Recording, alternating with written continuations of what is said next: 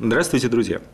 Меня зовут Юрий, моя фамилия Романов, я довольно долго занимаюсь летней школой и э, сейчас говорю от имени группы набора мастерских, которая занимается непростым делом приема заявок на открытие мастерских и э, отбора из этих самых заявок тех мастерских, которые будут открыты в сезоне 2020 года.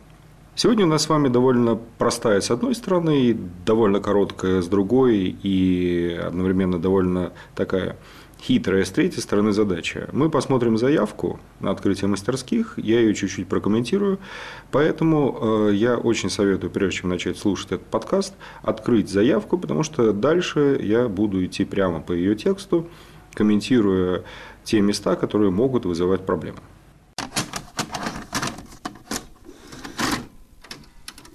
Начинается заявка с э, фразы название мастерской пишите здесь. Ровно это и надо сделать. Придумайте какое-нибудь название, помните, что вас так будут называть, ну и, в общем, оно желательно должно быть короткое, не надо там сооружать название в 4-5 слов, и оно должно быть как-то отражающее содержание того, чем вы будете заниматься. В заявке есть пояснительный текст, он призван просто пояснять какие-то моменты, которые могут быть не до конца понятны. Когда вы будете финализировать заявку, этот текст можно просто стирать. Сразу три главных, наверное, вещи, по поводу которых надо решиться, когда думаете об открытии мастерских. Первая вещь.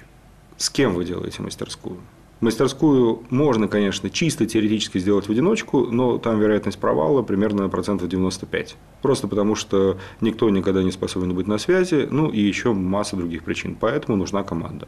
В этой команде, как правило, должен быть кто-то, кто связан с летней школой, и точно должен быть человек, который отвечает за содержание мастерской, и тот, кто отвечает за организацию, то есть главный моторчик. Итак, первый момент, с которым надо определяться, это команда. Второй момент. Для кого вы делаете мастерскую? На какую аудиторию? И зачем этой аудитории вы нужны? Это, пожалуй, самая сложная история э, на подумать, и о ней надо подумать в первую очередь.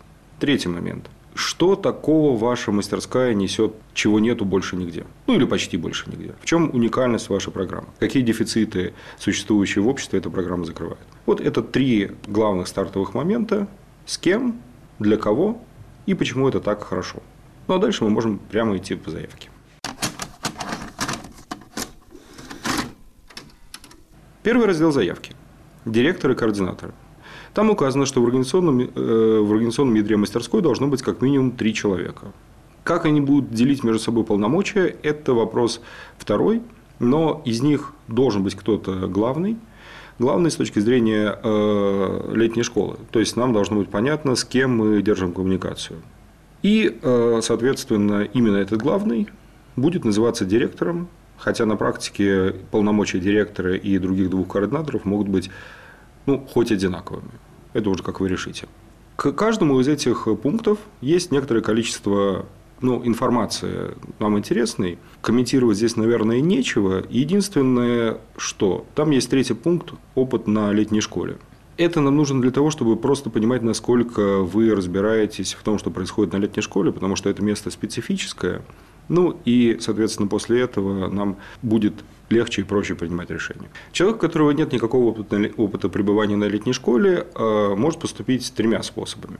Первый способ – покидать сообщение в летнешкольное сообщество, в э, ту же самую группу открытия мастерских, и мы дальше переправим, с идеей мастерской, что вот у меня есть такая идея, я хочу ее реализовать. Не может ли кто-то из опытных летнешкольников э, со мной вместе над этой идеей поработать, ну, то есть заняться таким рекрутингом внутри э, летнешкольного сообщества. Второй вариант. Он может все-таки самостоятельно решить, что он войдет в летнюю школу со своей идеей. И это, в принципе, нормально, такие примеры были, хотя не все они были удачны. И э, специально для координаторов будет потом сделана учеба, которая расскажет им, что и как на летней школе происходит. Но в любом случае это возможный вариант. Ну и третий вариант, ну, отказаться. Ну, это какой-то такой плохой вариант, поэтому давайте оперировать первыми двумя.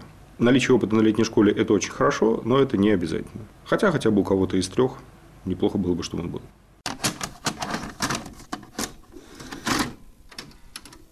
Второй раздел. Научный или творческий руководитель. Дело в том, что э, мастерские на летней школе точно не должны быть какими-то слабенькими с точки зрения содержания. Они очень разные. Некоторые скорее про науку, ну, типа мастерской 105 элемента, например, которая занимается вопросами ядерной физики. Некоторые скорее про творчество, ну, вроде мастерской танца. Поэтому э, у каких-то мастерских есть научный руководитель, у каких-то творческих. Что самое важное, нам надо про него знать. Нам надо знать, кто это. Будьте готовы к тому, что именно по имени и регалиям и авторитету руководителя мы будем ориентироваться, насколько мастерская содержательно, насколько она с точки зрения своей программы будет э, релевантна нашим запросам. В принципе, руководитель может быть очень весом, но есть маленький бонус чаще всего. Совершенно не обязательно, чтобы руководитель присутствовал на школе все время работы мастерской. Это человек, который а, освещает своим авторитетом программу, и который, конечно, хотелось бы, чтобы до мастерской в какой-то момент доехал. Были прецеденты, когда он работал удаленно, тем не менее, нам важно, чтобы он был. И чтобы он был не просто фигурой, с которой вы даже не пообщались, чтобы он был реальный, ну, потому что мы хотим очень хорошую мастерскую, и на летней школе, в общем, все должно быть самое лучшее. Там есть две графы – научный руководитель, идейный вдохновитель. А, относитесь к ним творчески. Там может быть один человек, может быть два человека, может быть даже больше. Главное, чтобы они были хороши, умны и авторитетны в той области, в которой вы собираетесь открывать мастерскую. У идейного вдохновителя функция примерно такая же, как у научного руководителя. Вот. А откуда появилась вот эта вот графа? Она появилась оттуда, что на некоторых мастерских, на некоторых мастерских есть э, такой серьезный научный гуру, который э, говорит о том, что правильно, что неправильно, что вот этого вот человека надо звать э, в преподавателя, вот это вот какая-то сомнительная личность, и лучше бы ему не быть, потому что авторитет у мастерской будет какой-то не тот, ну и, того, и тому подобное. А есть человек, который поработал автором идеи мастерской, вдохновил команду мастерской на ее открытие, ну и как так отошел в сторонку. Как раз для этих случаев появился пункт, появился пункт идейный вдохновитель. Если у вас нет никакого специального идейного вдохновителя, просто сотрите его, это нормально. Еще один маленький момент. А в чем разница между директором и координаторами и научным руководителем? Разница в том, что директор и координатор мастерской занимаются в первую очередь организационными вопросами. Научный руководитель занимается, или творческий, занимается в первую очередь программой и э, отчасти отбором преподавателей. У него роль менее загружена в смысле э, количества времени, которое на это тратится, но более ответственна с точки зрения содержания. На мастерской должен быть и тот, и другой. Хороша ли история, когда директор мастерской одновременно ее научный руководитель? Она возможна, но э, лучше нет – Лучше, чтобы э, в качестве директора был кто-то, у кого много, достаточно много свободного времени, а в качестве научного руководителя кто-то, у кого достаточный авторитет.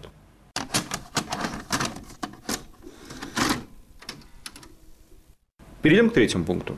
Описание мастерской. Он самый большой, и от него зависит, на самом деле, когда мы будем принимать решение об открытии, чуть ли не больше всего.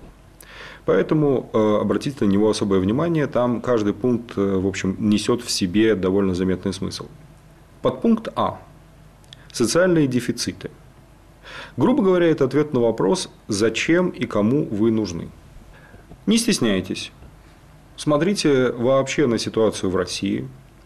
Фиксируйте то, что в России там очень плохо развито вот это, не принято делать вот это, окажется, что вот это вот нужно – Э, дело в том, что на летней школе нет смысла делать мастерскую, которая в своей программе повторяет, например, программы вузов или э, распространенные программы дополнительного образования. Это не совсем то место. У нас, э, ну, к нам просто за такими программами обычно не ходят. Будут проблемы с набором участников, ну, а главное, что лучше всего на летней школе работает что-то такое новенькое, что нигде или почти нигде не присутствует. Поэтому найдите вот эту вот какую-то фишку, которой нету вокруг вас, и которую вам хочется закрыть. Ну, и ее и отпозиционируйте, как миссию своей мастерской. Цель и задачи мастерской. Речь идет про главным образом э, цель и задачи относительно участников. Вот к вам приедет какое-то количество участников. 10, 15, 20, про это чуть попозже. Они приедут и э, приедут с каким-то запросом. Что вы им дадите? Какой тут, каким будет тот багаж, которого у них не было перед мастерской и который будет после мастерской? Чему вы планируете их научить? Не ставьте, пожалуйста, много целей. Их может быть э, обычно одна, две, три, больше уже некоторый перебор. И раскройте чуть-чуть э, эти самые цели в некоторое количество задач. Если у вас на мастерской несколько программ, которые ориентированы на разные аудитории, ну или просто про разные, то будет вполне нормально, если вы разделите, разделите цели на эти самые программы и напишите, что цель программы первой такая-то, и она решает такие-то задачи, цель программы второй такая-то, она решает такие-то задачи. Ну, может быть так, что э, цели какие-то будут у мастерской в целом, какие-то будут различаться по программам. В общем, проявите некоторую творческую смекалку. Здесь может быть очень по-разному. Относитесь вообще к этой самой заявке не как к творческому документу, а просто как к бумаге, э, которая призвана помочь принять решение о том, нужна мастерская летней школе, не нужна мастерская летней школе. Ну, в общем, помочь э, нам с вами познакомиться и с вашим замыслом. Пункт С. Профиль мастерской. Опять же, проявите максимально творческие способности. Попробуйте э, сами придумать, к какому профилю относится ваша мастерская. Это довольно условная история. Не расписывайте там много слов, буквально словосочетанием – ну, типа такого, которое вы видите в примере. Преподавательский состав. Это довольно важная история, пункте D. Э, видите, там есть два подпункта.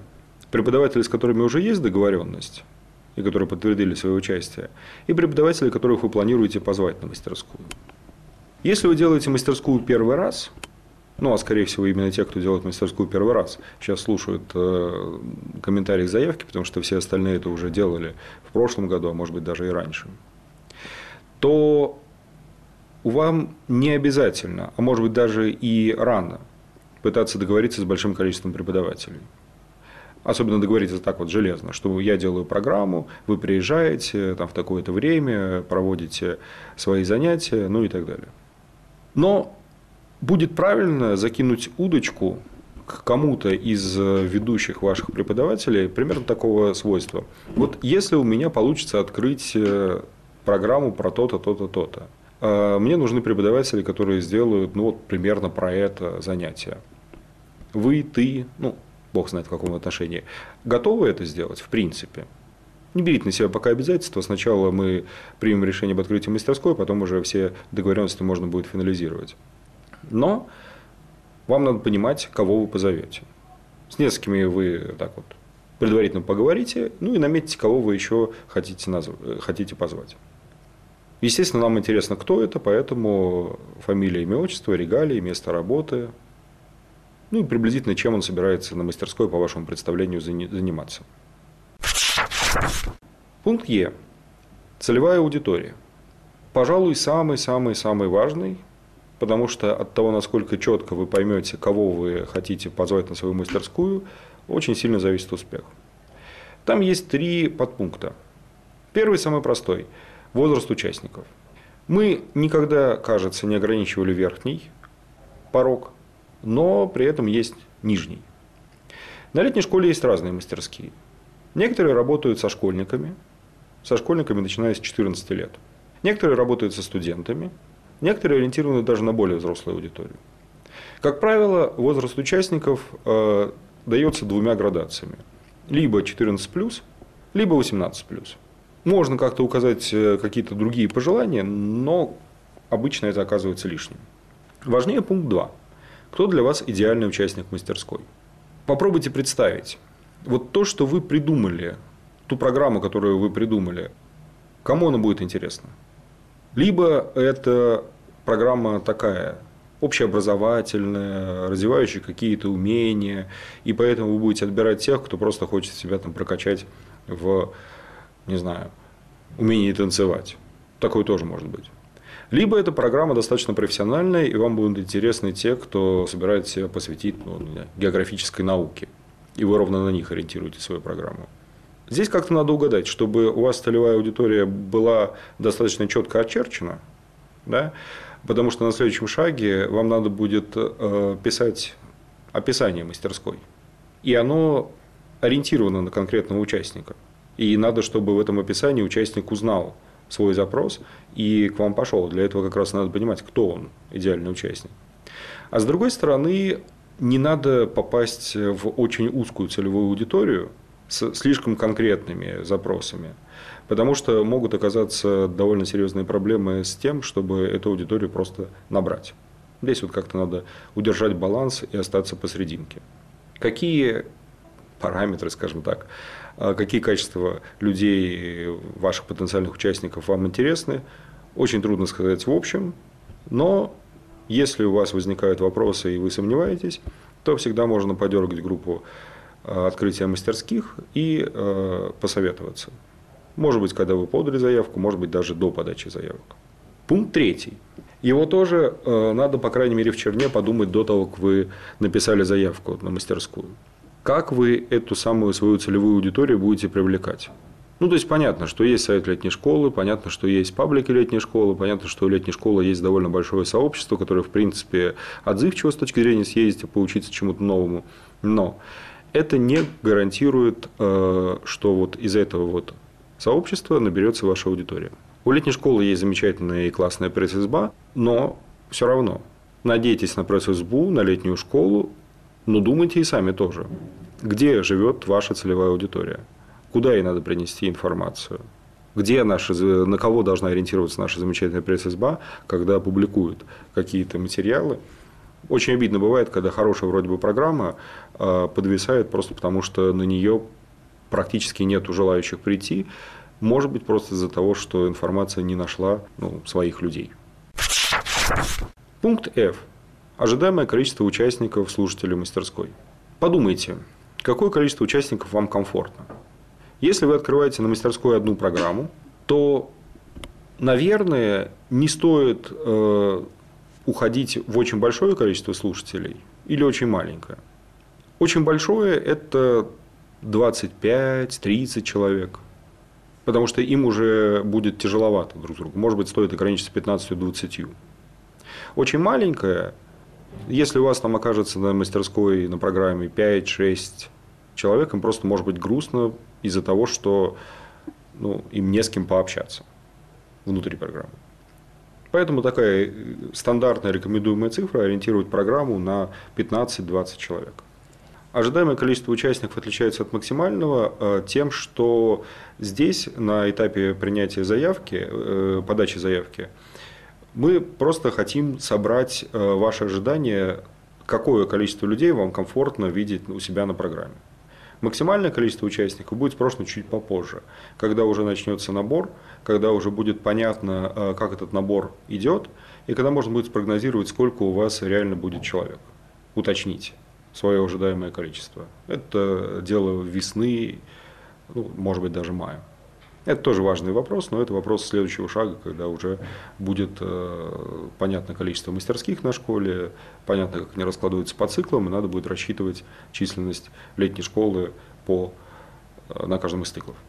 Пожалуйста, а когда пишете ожидаемое количество участников э, мастерской, учитывайте там тоже и преподавателей, но только как-то разделяйте, что вот вы хотите, чтобы у вас ну, там, единовременно было условно 5 преподавателей и там, условно 15 участников. Если у вас несколько программ, то указывайте, пожалуйста, ожидаемое количество участников отдельно для каждой из программ.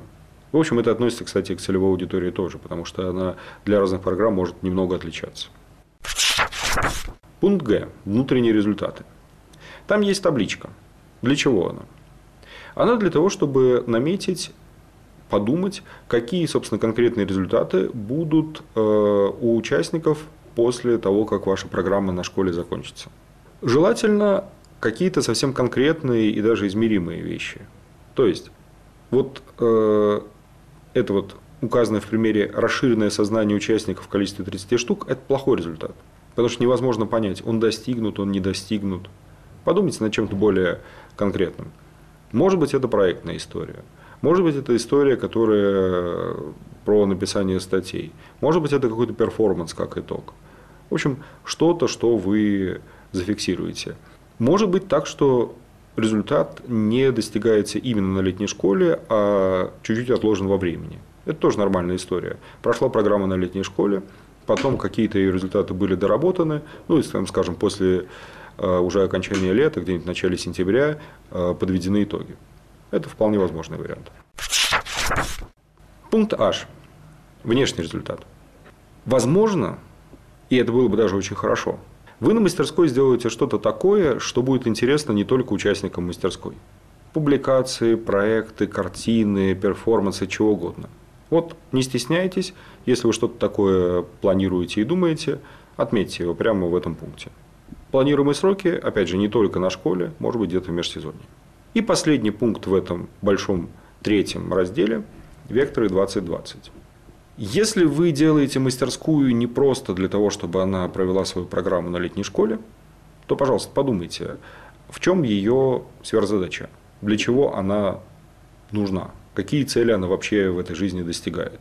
Этот пункт, конечно, больше для мастерских, которые существуют уже не первый год, потому что для вновь открывающихся основная сверхзадача – успешно провести программу. Но и для тех, кто только-только начинает, возможно, есть какие-то вещи, которые вы уже понимаете, как свои дальнейшие коммитменты на развитие. Над этим тоже неплохо подумать в самом начале.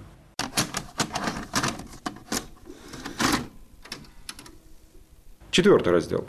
Сроки работы и скелет учебного плана. Сроки работы – это тот раздел, который сильно-сильно поменялся относительно прошлого года и позапрошлого, и три года назад, потому что у нас изменились, э, изменился график работы самой летней школы. Если раньше она проходила в режиме четырех циклов, каждый из которых продолжался 7 дней, то теперь э, месяц летней школы разложен на 6 циклов, каждый из которых 5 дней продолжается. Это довольно серьезное изменение, потому что ровно вот в эти вот сроки вам надо будет укладывать программу. В заявке указаны сроки циклов. И э, имейте в виду, что каждый цикл – это 4 учебных дня, после этого один выходной или условно выходной. Ну, условно, потому что он может быть занят какими-то хозяйственными работами, экскурсионными выездами, э, общешкольными мероприятиями. Единственное, чего там лучше не делать, это не рассчитывать то, что вы выходной тоже забьете учебными днями, учебными парами. Лучше всего сделать его действительно некоторым днем отдыха, ну, потому что отдыхать тоже иногда надо, даже если вы на летней школе. Обратите внимание, что перед первым циклом еще есть день заезда, благоустройства и знакомства, и что в конце э, есть еще день, когда школа разбирается, и там совсем ничего учебного не может быть. Каждая мастерская работает в сезоне 2020 не меньше, чем два цикла. То есть вам надо планировать свою программу на 2 по 4. Два цикла, в которых 4 учебных дня и один выходной посерединке. Вы можете предложить программу на 3 цикла, на 4 цикла, можете больше. Максимально на весь месяц. Но, правда, если вы делаете мастерскую только-только первый раз, лучше на такие большие сроки не замахиваться. Может быть, вы внутри мастерской поменяете программу. Один цикл у вас будет что-то одно, другой цикл что-то другое. Может быть, вместе с этим даже поменяется немножечко аудитория. Но единственное, что очень не советуем, это пытаться э, сделать так, что у вас первый цикл четырехдневная одна программа с одной аудиторией, второй цикл другая программа с другой аудиторией. Просто пять дней очень мало, даже не полные пять дней получится тогда, очень мало для того, чтобы люди вошли в само пространство летней школы, и эффект для них будет сильно-сильно меньше. Да, в общем, и вам очень сложно будет работать с аудиторией, которая, с которой толком не успеваешь познакомиться. Раздел про учебный план. Не надо писать там сейчас, хотя нет, ну что значит не надо, если у вас все готово, то пишите. Но вообще не надо там писать э, с точностью до занятия. На уровне заявки э, интересны скорее основные учебные блоки. Сколько их там? Три, четыре. Это может быть блок, допустим, теоретического введения в предмет мастерской – блок практикумов, блок разговоров с людьми, которые успешны в этой области, и блок э, самостоятельной работы. Может быть, что-то такое. Чтобы нам было понятнее, что там в этом самом блоке есть, э, запомните, пожалуйста, раздел примера занятий. Ну и примерное время – это количество пар, которое отведено на то, чтобы вот этот блок состоялся. Здесь надо иметь в виду, что летняя школьная пара – это какая-то активность, которая помещается в двухчасовой промежуток. Распорядок дня на летней школе такой. Завтрак, два двухчасовых слота для пар, обед, еще два двухчасовых слота для пар, ужин – ну и там после ужина тоже есть время, э, опять же, в двухчасовых интервалах. То есть э, что-то может начинаться в 8, что-то может начинаться в 10 вечера. Но это уже скорее не учебные пары, а скорее что-то общешкольное или такое э, развлекательно-досуговое. Надо, правда, иметь в виду, что часть учебного времени будет занята еще дежурствами по лагерю, они занимают немного времени, и дежурствами по кухне, либо на готовку, либо на помывку посуды.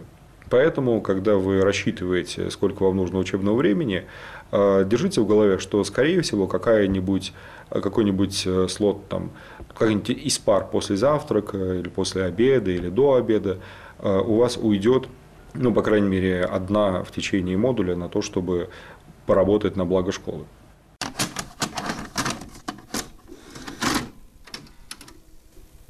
Четвертый раздел. Партнеры мастерской. Партнеры – это любые организации, с которыми вы сотрудничаете. Это может быть ВУЗ, это может быть музей, это может быть какая-то общественная организация, это может быть э, средство массовой информации, в общем, какая угодно организация. Единственный момент. Э, если вы сотрудничаете с кем-то персонально, ну, допустим, с каким-то профессором с какого-то вуза, и он при этом не ректор этого вуза, э, вряд ли у вас в партнерах целиком вуз. Может быть, у вас в партнерах окажется факультет или кафедра из этого вуза. Это вполне возможно. Может быть, у вас нет партнеров. Может быть, вы делаете все самостоятельно. Партнер может быть разный. Единственное, э, то есть это может быть коммерческая организация, единственный маленький нюанс. Поскольку деньги на летней школе э, – это материя такая чувствительная, не очень приветствуется ситуация, когда ваш партнер, ну, скажем так, вкладывается деньгами и на свои деньги открывает вашу мастерскую. В этом смысле летняя школа достаточно едина. Если у вас какие-то есть денежные истории с партнерами, несодержательные, пожалуйста, прямо перед открытием, перед подачей заявки, то есть, поговорите с группой открытия мастерских, просто для того, чтобы э, эти вопросы уладить, и здесь не было недоразумений. Здесь очень тяжело ответить в общем, потому что ситуации бывают разными. Но, то есть вполне возможно, например, ситуация, когда какой-то партнер вам поставит оборудование, без которого вы не можете провести свою программу. Это нормально. С деньгами чуть сложнее, поэтому лучше обсудить сразу перед открытием. Но в первую очередь, когда э, заполняется раздел 4 партнеры мастерской, имеется в виду партнеры, которые про содержание, больше, чем про деньги. Еще раз говорю, что их в принципе может не быть, но если они есть, то, пожалуйста, укажите, чтобы мы понимали э, больше и о вас, и о вашей программе, ну и в том числе о ваших дальнейших планах. Если вам кто-то нужен как партнер, то можете так и написать, что мы хотели бы найти партнерскую организацию, которая вот занимается примерно тем-то, тем-то, но не знаем, как подступиться. Вполне возможно, что большое летнее школьное сообщество вам здесь поможет. Это, кстати, относится и к другим разделам заявки. Если у вас не хватает каких-то преподавателей, то так и пишите, что вы хотели бы тех-то, тех-то, но не знаем, как на них выйти. Может быть, общими усилиями мы как раз это сделаем, если сама по себе программа достойна этого.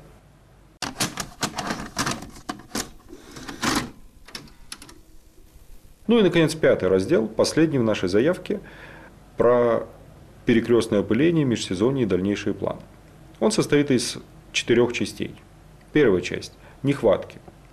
Это практически продолжение того, о чем я сказал до того.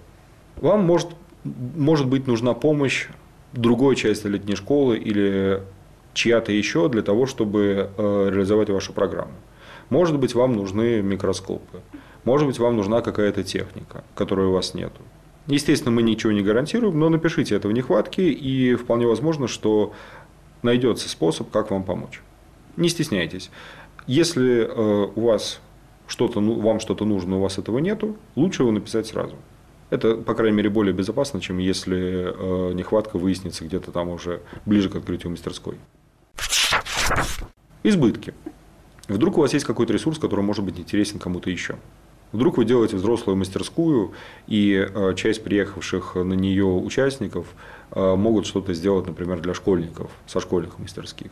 Вдруг вы делаете какую-то мастерскую с партнером, которому интересно, э, может быть, даже деньгами, может быть, оборудованием, может быть, э, каким-то другим способом.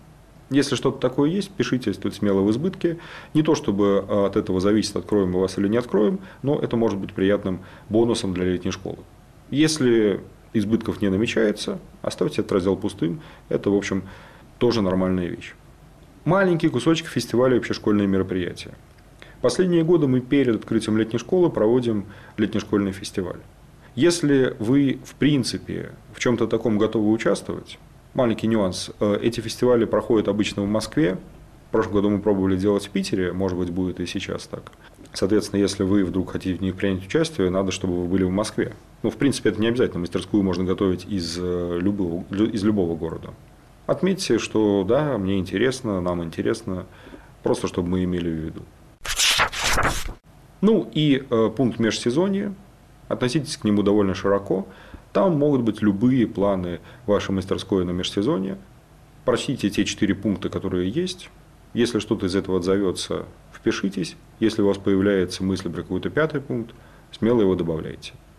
Если же планов на межсезонье нет, говорите, что нет, нам бы сейчас провести мастерскую на летней школе, и на этом, в общем, все. Это тоже нормально.